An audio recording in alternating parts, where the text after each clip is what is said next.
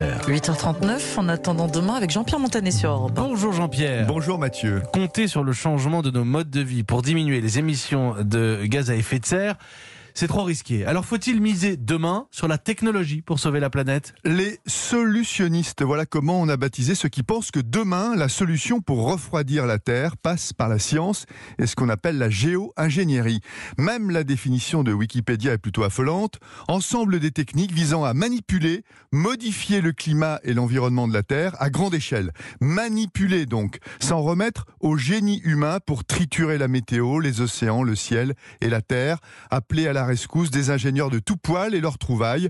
Projet à la fois bluffant et inquiétant. Alors quelles sont leurs euh, recettes pour faire baisser la température? Alors leur priorité, c'est s'attaquer au CO2 en le captant. Aux États-Unis, des usines polluantes isolent déjà le gaz carbonique qu'elles rejettent en le séparant de l'air, après quoi elles le compressent et l'expédient via des pipelines au plus profond de la Terre.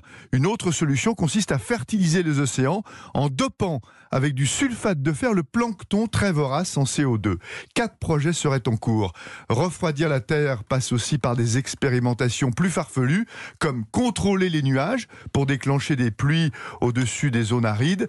Bill Gates, lui, finance un projet futuriste qui consiste à disperser des particules dans la stratosphère pour faire écran aux rayons du soleil et donc réduire leur intensité. Ils en pensent quoi les, les experts du climat, les scientifiques? Bah, ils sont divisés. hein. Certains estiment qu'aucune piste ne doit être ignorée et d'autres redoutent que ça nous prépare un avenir, un avenir inconnu, voire dangereux. Allusion par exemple au projet concernant le soleil ou les nuages. Ce qui fait consensus, c'est l'absence de solution miracle et le fait que ces technologies n'offrent qu'un potentiel limité pour rafraîchir le climat. Le plus grave, c'est le danger moral qui pèse sur ces promesses placées dans la science. Oui, il faut compter sur elles, sur le progrès pour aider la planète à s'en sortir, mais surtout ne pas se jeter aveuglement dans les bras des nouvelles technologies. Imaginez que c'est notre seul salut serait se fourvoyer et trahir les futures générations, car personne ne sait quels seront les résultats.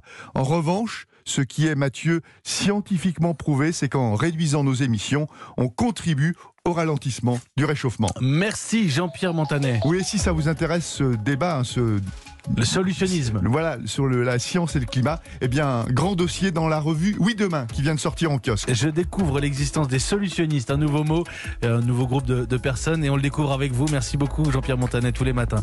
En attendant demain à 8h35.